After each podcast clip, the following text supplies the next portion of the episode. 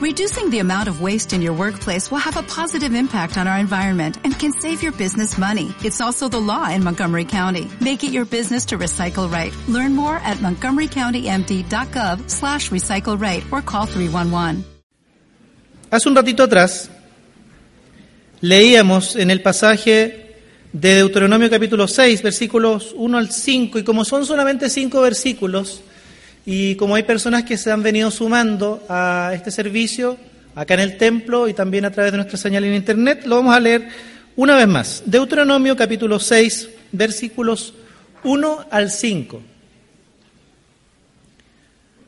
Aparece en pantalla en nueva versión internacional. Dice, estos son los mandamientos, preceptos y normas que el Señor tu Dios mandó que yo te enseñara, para que los pongas en práctica en la tierra de la que vas a tomar posesión, para que durante toda tu vida tú y tus hijos y tus nietos honren al Señor tu Dios, cumpliendo todos los preceptos y mandamientos que te doy, y para que disfrutes de larga vida.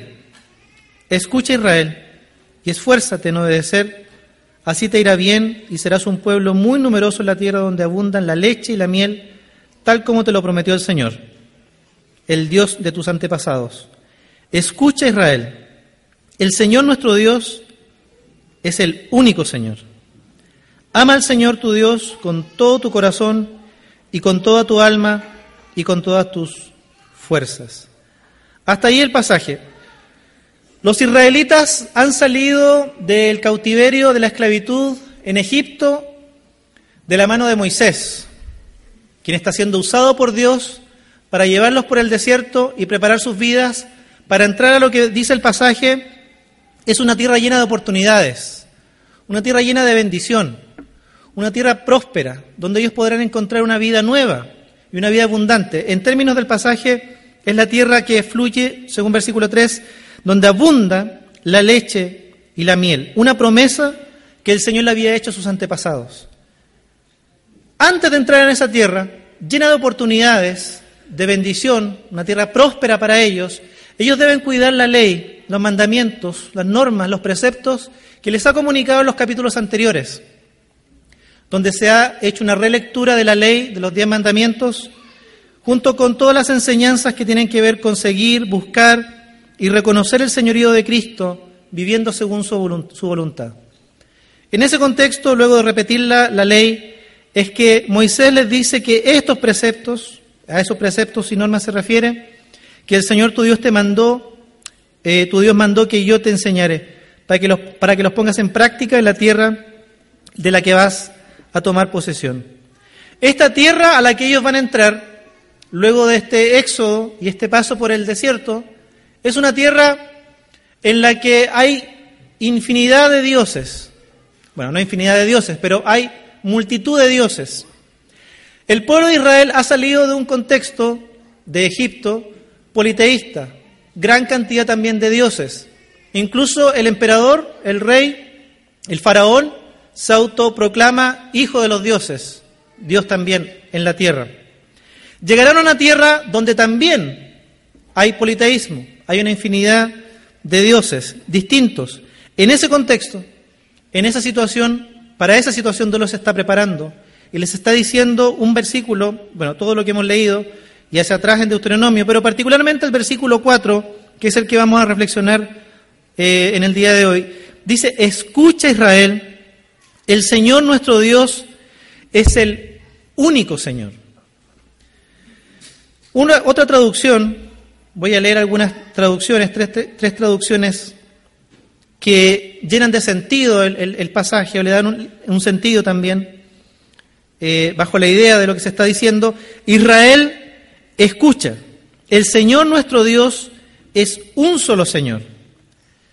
Otra traducción podría ser, el Señor es nuestro Dios, el Señor es uno. Otra, Jehová es nuestro Dios, solo Jehová.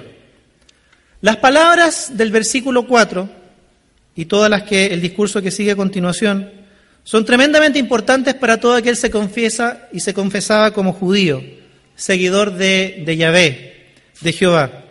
Esta es la famosa confesión llamada el Shema, precisamente por la palabra que inicia el texto en el versículo 4. Escucha. Shema.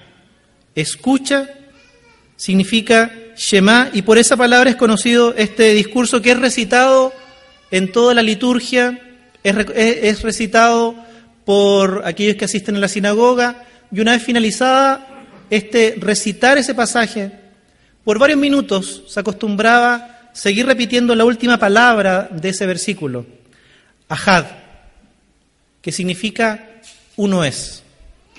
Una vez que se leía el versículo, se podía escuchar en la sinagoga por varios minutos a todos los asistentes repitiendo Ahad, Ahad, Ahad, uno es, uno es, uno es, uno es.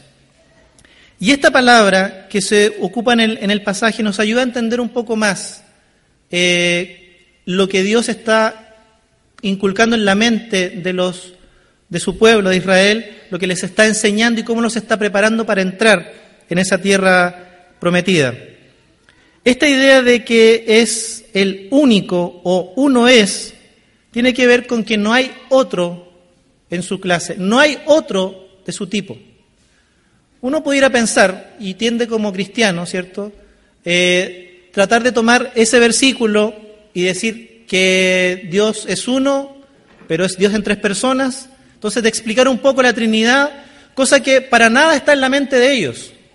Toda esta idea que nosotros tenemos acerca de la Trinidad, la revelación que tenemos respecto de la deidad de Dios, luego de la encarnación de Cristo y la venida del Espíritu, para nada está en la mente de ellos. Lo que el versículo está diciendo, lo que quiere, que, lo que quiere clarificar y la fuerza que quiere, eh, con la que quiere hablar es que Jehová o el Señor es único. No hay otro Dios, no hay otro Señor.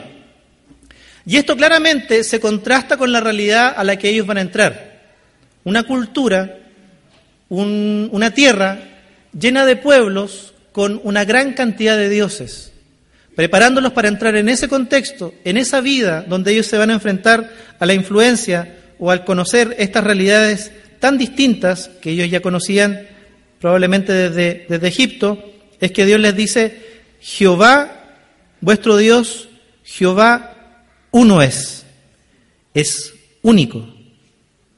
Solo Él. No hay otro. Pero aparentemente durante la permanencia y durante los primeros años del pueblo de Israel en la tierra prometida, en esta tierra donde fluye leche y miel, ellos se vieron enfrentados, y antes todavía, antes de entrar en ella, a esta realidad, conocían esta realidad, conocían que habían pueblos cananeos con muchos dioses, conocían tal vez sus nombres, y para algunos investigadores, el pueblo de Israel, en una etapa muy inicial, luego de salir de Egipto, fueron un pueblo de religión enoteísta o practicando la monolatría. ¿Qué significa esto? Que hay un reconocimiento de que hay otros dioses, pero ellos mantienen la fidelidad y lealtad al Dios que ellos consideran es supremo, está por sobre los demás dioses. Entonces, aparentemente, en una primera instancia, en un primer tiempo de la, de la fe, el pueblo de Israel practicó o convivió con esta idea en, en ellos de que habían otros dioses, pero ellos adoraban al Dios superior, al supremo, al único digno de ser adorado. Esta idea la podemos rastrear en algunos textos del Antiguo Testamento, en la historia de Israel, pero también vamos a ver en los profetas. Y esto es súper importante para continuar en la reflexión. Así es que les pido por favor que busquen en su Biblia o lean en la pantalla Éxodo capítulo 15, versículo 11. Éxodo capítulo 15, versículo 11. Ahí está, ahí aparece. Dice el versículo, ¿quién Señor se te compara entre los dioses? ¿Quién se te compara en grandeza y santidad? Tú, hacedor de maravillas, nos impresionas con tus portentos. Se destaca en el pasaje la grandeza, los portentos, el hecho de que no hay comparación entre el Señor, Dios, Jehová, y quiénes? Los dioses. Versículo, vamos al Salmo, por favor, Salmo 96, versículo 4. Salmo 96, versículo 4. Porque grande es el Señor y digno de suprema alabanza, terrible sobre todos los dioses. Una vez más, hay un reconocimiento de dioses con minúscula, pero este Dios, el, Dios revelado de Israel, Jehová, Yahvé, es superior, digno de suprema alabanza y terrible, grande entre todos los demás dioses. Salmo 97, versículo 9, dice, porque tú eres el Señor, el Altísimo, sobre toda la tierra, muy excelso sobre todos los dioses. Aparentemente, en algún momento de la historia de Israel, ellos convivían con esta idea. Vuelvo, vuelvo a decir, la idea de que habían otros dioses. Los cananeos tenían una gran cantidad de dioses. Pero a ellos se le había revelado el creador de todo el universo, el Dios grande, sublime, de portentos, el, más grande, el, el digno de suprema alabanza. Y convivieron en un primer periodo con esta idea mientras ellos estaban en la tierra de donde fluye leche y miel. Pero Dios les había advertido, les había dicho, les había anticipado y los estaba preparando para reconocer que no hay otro Dios. No pueden convivir estas ideas falsas, estos dioses paganos, ficticios, porque son ficticios, ¿cierto? No es que sean dioses reales. No es que usted, usted no puede decir, no, es que ahí dice que hay dioses. Tenemos que interpretar, esto es lo que ellos están entendiendo en su época. Estos dioses son falsos, son paganos, son, son inventados, son producto de la mente retorcida lejos de Dios, no son dioses reales. Pero está en la comprensión de ellos, una comprensión incipiente de, de, esta relación que tienen con Dios y con los dioses que eh, conviven en estas culturas cananeas. Pero Dios les había dicho, es que no hay otro Dios, Dios es único. No es que sea uno en unidad, sino que es único, no hay otro Dios. El peligro de esto es que mientras avanzamos en la historia y avanzamos hacia el libro de los jueces, los libros históricos, crónicas, reyes y luego hacia los profetas, nos damos cuenta que los eh, israelitas de esta eh, monolatría, de este reconocer que hay otros dioses, pero adorar solamente al único Dios verdadero, al, poderoso, al grande, al, al excelso, al supremo, se deslizaron hacia la idolatría. Entonces uno ve en los pasajes de los profetas que la gran denuncia de los profetas, o una de las grandes denuncias, es la idolatría en la que el pueblo de Israel había caído. Y solamente como un ejemplo, vamos a mencionar algunos versículos. Jueces, jueces, ya están estableciéndose en la tierra, ¿cierto?, donde fluye leche y miel.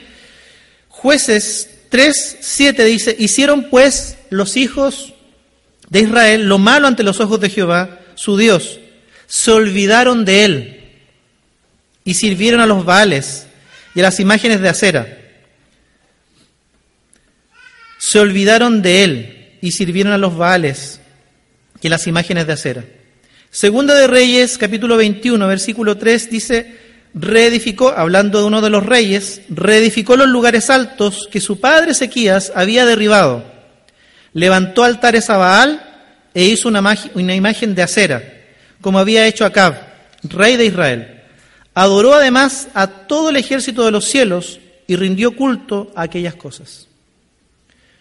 De esta monolatría, donde aceptan su Dios convive con otros dioses, cosa que Dios le había dicho, no es así, ellos se deslizan hacia esta práctica idolátrica donde finalmente eh, olvidan a Dios, dice el, dice el pasaje, y comienzan a adorar a los Baales, a Acera, que eran estos dioses de las culturas cananeas. Oseas, un profeta, ya en el capítulo 2, versículo 8, dice, ella no reconoció que era yo quien le daba el trigo, el vino y el aceite, que multiplicaba la plata y el oro que ofrecían a Baal.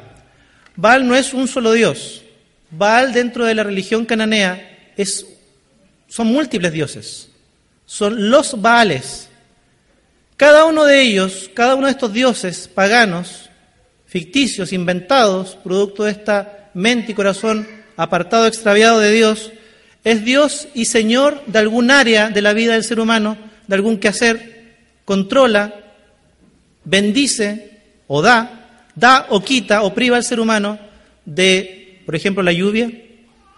Hay dioses para la agricultura, había dioses para las estaciones del año, dioses de la fertilidad, dioses de la guerra, dioses del ganado, etcétera, etcétera, etcétera. Para cada área de la vida de la sociedad, para cada quehacer, había un Dios al cual se le debía adorar y honrar a través de sacrificios, de ritos, de ofrendas. Incluso había dioses familiares. ¿Se acuerdan en el tiempo de los patriarcas que tenían imágenes, ídolos que tenían en sus hogares? Y eran dioses familiares propios de, cada familia que buscaban, eh, eh, la gente buscaba recibir protección de parte de ellos, algún tipo de favor. Es decir, las personas vivían bajo el señorío de distintos dioses, dependiendo lo que fuera tal o cual área de la vida, tal o cual que hacer. Para cada área había un dios distinto, para cada labor, para cada actividad humana. Había un Dios que la controlaba, un Dios que era protector de esa área de la vida, que daba o quitaba. En ese contexto, antes de entrar a ese, a ese mundo, a esas sociedades, a esas culturas, Dios les dice, escucha Israel, el Señor nuestro Dios es el único Señor. Lo que le está diciendo que a diferencia de lo que estas culturas, estas sociedades paganas cananeas piensan, Dios no está limitado a un territorio, porque estos dioses también eran territoriales, se pensaba que Dios era territorial. ¿Se acuerdan de Jonás escapando de la presencia de Dios? Está esta idea de que Dios está circunscrito a un lugar determinado, a un territorio determinado. Ellos pensaban que cada área de la vida estaba controlada por un determinado Dios. Dios les dice, eso no es así. Yo soy único. No hay otro Dios. Y yo soy único y exclusivo para cada área de la vida de ustedes. En todas y cada una de las áreas de la vida, yo seré su Dios, el único, y no hay otro.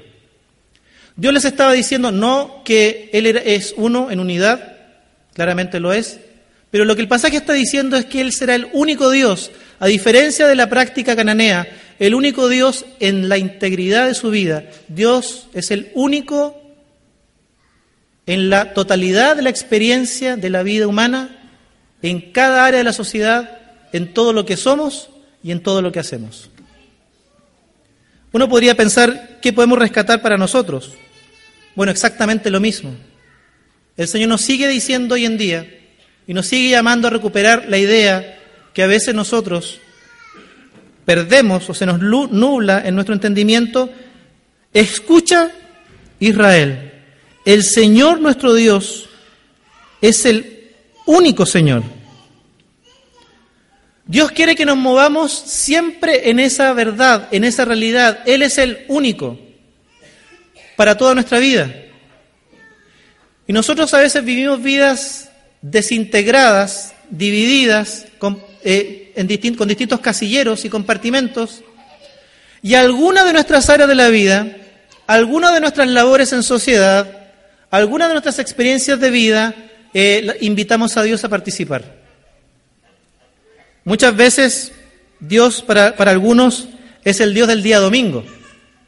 Es el Dios al que yo le voy a agradecer, voy a pedirle que me llene de fuerzas, pero una vez que salgo del templo y comienzo mi, día, mi, mi semana laboral o de estudios, Allá controlan otros dioses, otros principios, otros valores, otras formas de ver la vida, que la sociedad me impone, una sociedad llena de ídolos, o yo mismo paso a ser mi propio ídolo, el Dios de mi vida, decidiendo por mi propia cuenta qué hago, qué no hago, qué es bueno y qué es malo.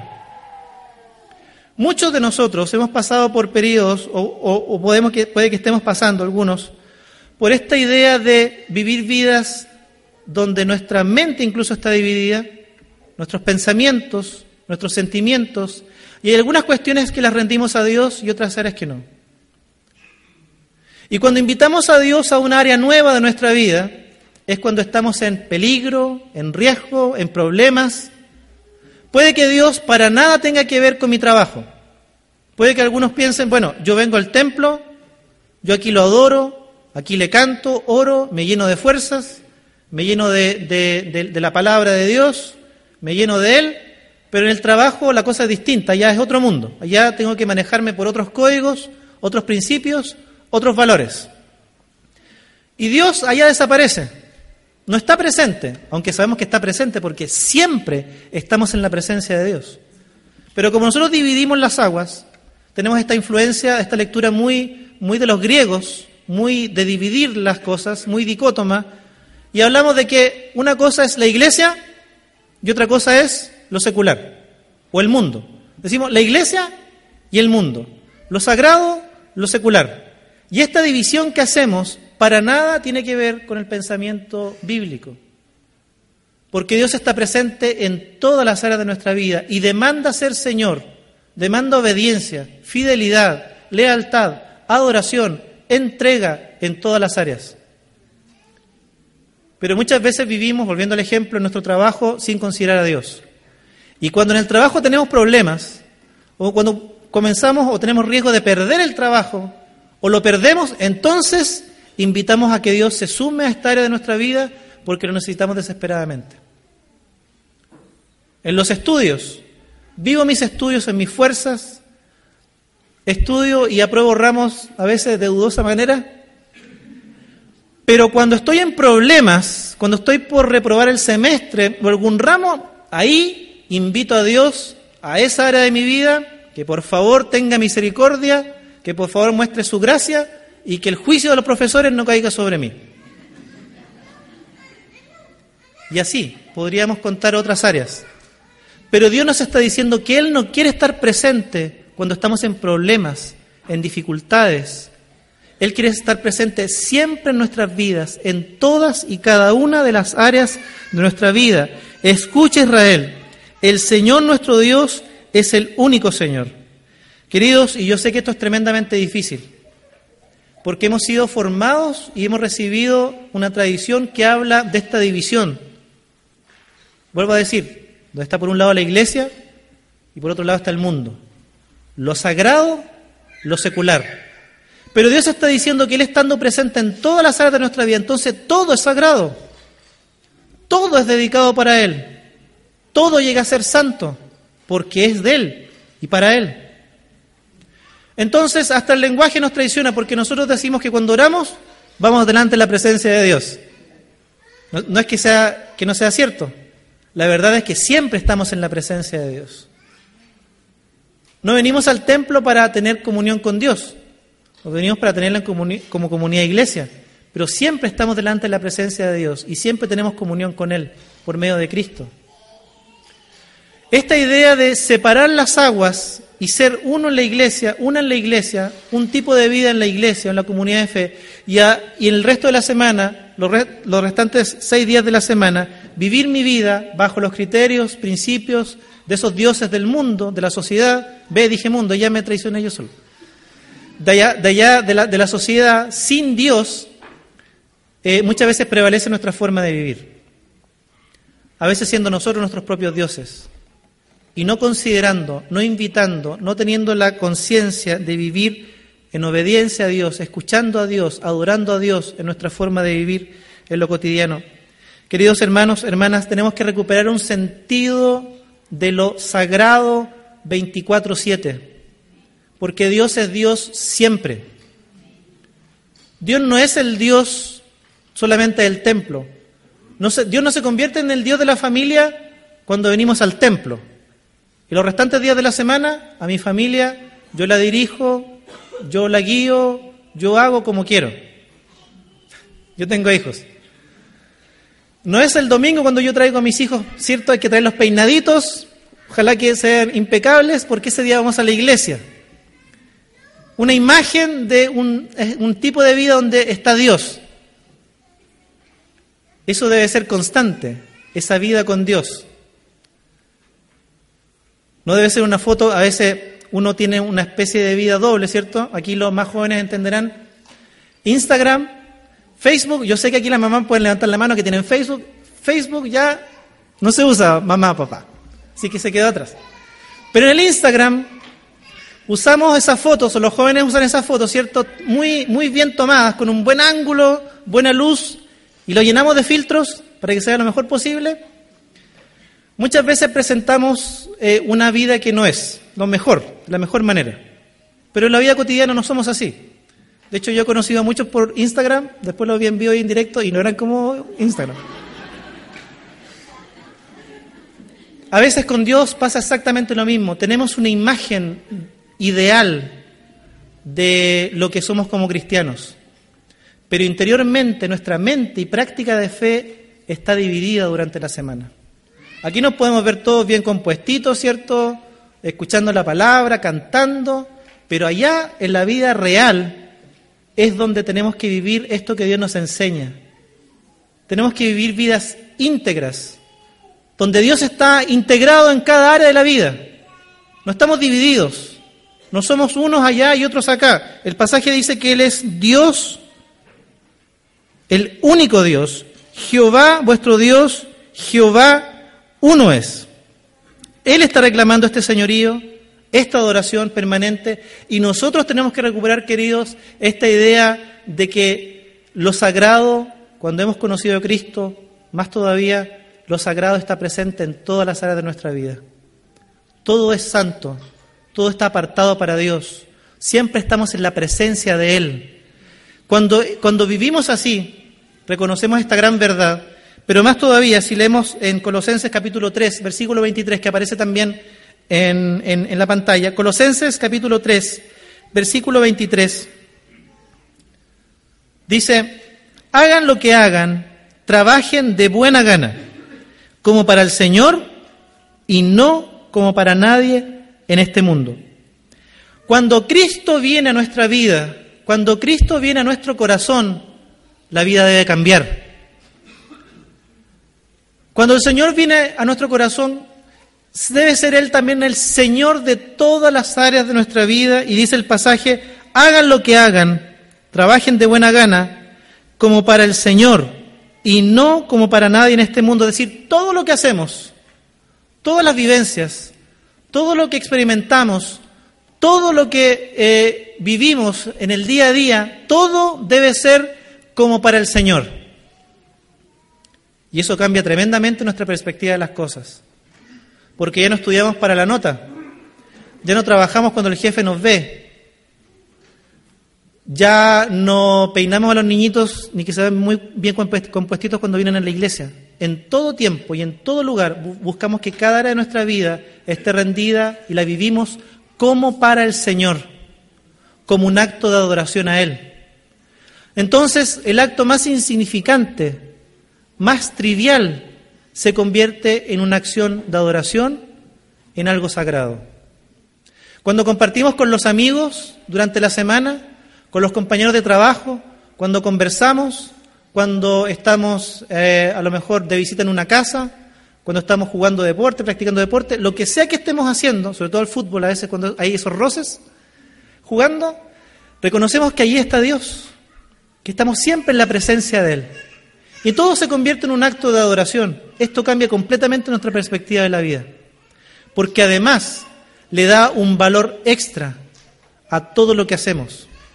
A veces abrimos los ojos en la mañana, vamos a meternos otra vez en la rutina del día a día, del, de lunes a viernes, en una ciudad como la de Santiago, y perdemos sentido, perdemos dirección, perdemos las ganas. Pero abrir los ojos en la mañana y decir y pensar y vivir con esa convicción de que este día todo lo que voy a hacer, lo voy a hacer como un acto de adoración para Dios, cambia completamente el sentido de ese día entonces. Queridos, no se trata de llegar al trabajo y orar, que bien lo puede hacer, cantar un himno, no se trata de llevar el culto al lugar de trabajo con los amigos, eh, en los estudios, se trata de una actitud del corazón. Esto es lo que cambia. Mi actitud del corazón, mi comprensión acerca de estar constantemente y permanentemente en la presencia de Dios, hace que ahora todo lo que yo hago, lo hago como para Dios. Vuelvo a decir, esto le devuelve la dignidad y le da dignidad a todo trabajo. No hay trabajo más importante ni hay trabajo menos importante de esos trabajos que desarrollamos durante la semana. Todos tienen dignidad, son importantes y son valiosos y todos pueden ser un acto de adoración para Dios.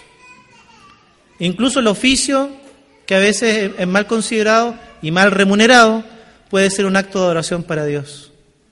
Esto cambia, por otro lado, nuestra forma de hacer las cosas. Las hacemos mejor, con excelencia, porque buscamos agradar a Dios. Y dice el pasaje, no como para nadie más en este mundo, no, no para, para el ojo. Queridos, cuando hablamos de, de esto que estamos compartiendo, que es recuperar la el estar en la presencia de Dios siempre, reconocer todo como sagrado, todo como un acto de adoración a Dios, de vivir como para Dios. No estamos diciendo que le restemos importancia al culto del domingo, que fue algo que dije antes y se puede malentender. No estoy diciendo que le restemos importancia y que digamos que el culto no es importante, sino que la misma actitud de adoración que tenemos aquí en estas cuatro paredes, porque Dios no está aquí solamente, Dios estará allá 24/7 en todo lugar donde vayamos, esa misma actitud de adoración, de entrega, de servicio, de estar conectados con Dios, en la presencia de Dios, la llevemos también durante la semana. Allí va a cambiar la perspectiva, la motivación con la que hacemos las cosas. Va a cambiar la forma en que hacemos las cosas, con mayor excelencia. Va a agregarle el valor y va a colocar el valor eh, que corresponde a lo que hacemos. Esto lo estoy haciendo como un acto de adoración para Él. Este trabajo me lo dio el Señor. Esto lo voy a hacer de la mejor forma posible para adorarlo a Él. Estos estudios los, estoy llevando adelante como un acto de adoración para Él, para agradarlo a Él, como para Dios, siempre en la presencia de Dios. Queridos, hay que superar esta idea de tener una mente dividida, vidas divididas. La iglesia, el mundo. Lo sagrado, lo secular y entender que en todo tiempo y en todo momento Dios es el Señor, Jesucristo es nuestro Dios y nuestro Señor, en todas las áreas de nuestra vida. Puede que efectivamente en este momento nosotros tengamos vidas divididas y distintos casilleros. Uno del trabajo, de los estudios, mi vida personal, mis pensamientos, mis sentimientos, el área sexual, mi matrimonio, mis relaciones de amistad. ¿En cuál de esas Dios no está presente? ¿Cuál de esas yo me la reservo? ¿Podrá identificar áreas en su vida en la que Él no está siendo el único Señor? Lo que tenemos que hoy día en primer lugar hacer es reconocer que Él es Dios de toda la vida, es el Dios 24/7. Cuando cambia esa comprensión de la vida y de nuestra relación con Él, siempre en la presencia de Dios, va a ser afectada positivamente nuestra vida diaria, lo que hacemos, lo que no hacemos. Todo cobrará un sentido eterno, más profundo. Todo tendrá dignidad, todo tendrá valor, todo será con excelencia, de la mejor manera. Todo será un acto de adoración, reconociendo que Dios está siempre presente. Y no lo hagamos, queridos, queridas, por miedo. A esto lo voy a hacer de la mejor manera porque Dios me está mirando. Porque Dios me puede castigar. Porque Dios se puede enojar si no lo hago bien. Todo lo que hacemos, lo que, lo que, lo que decidimos hacer con esta actitud de corazón como para Dios, como un acto de adoración, debe responder a la gracia derramada por nosotros a través de Jesús.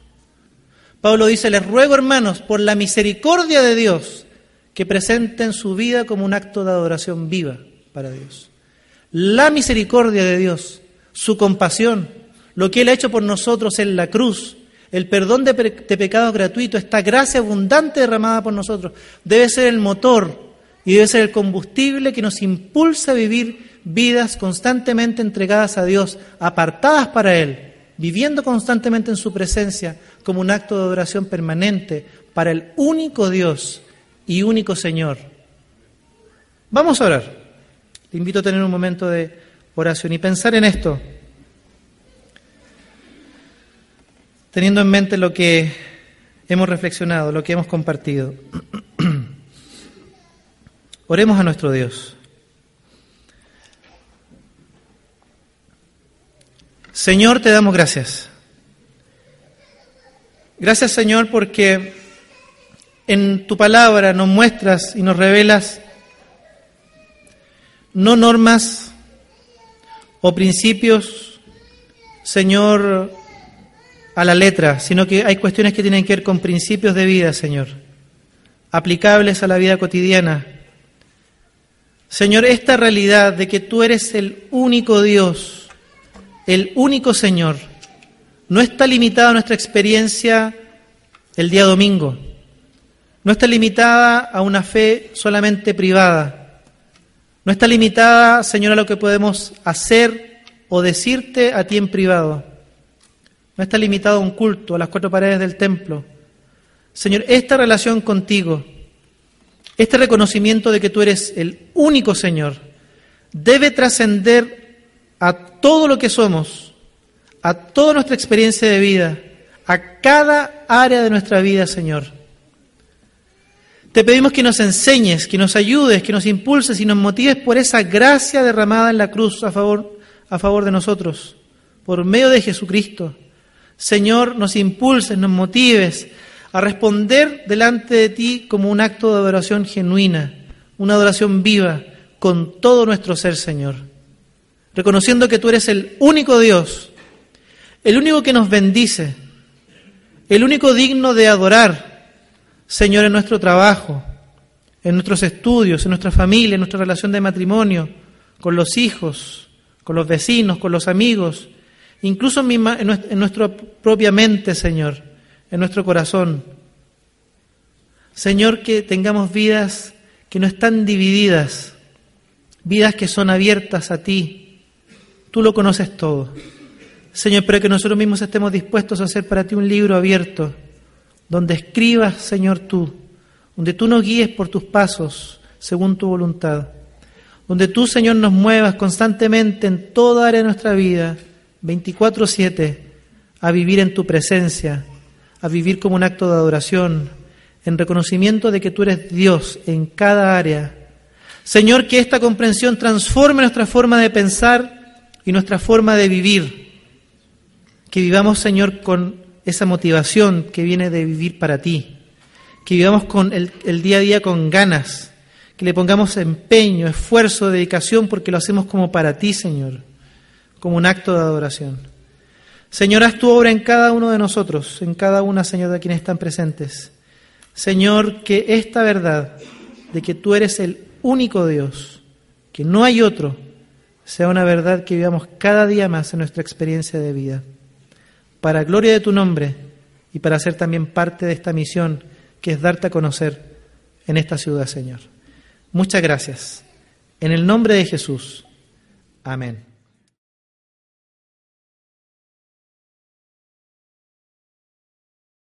O'Reilly Auto Parts puede ayudarte a encontrar un taller mecánico cerca de ti. Para más información, llama a tu tienda O'Reilly Auto Parts o visita oreillyauto.com. parts.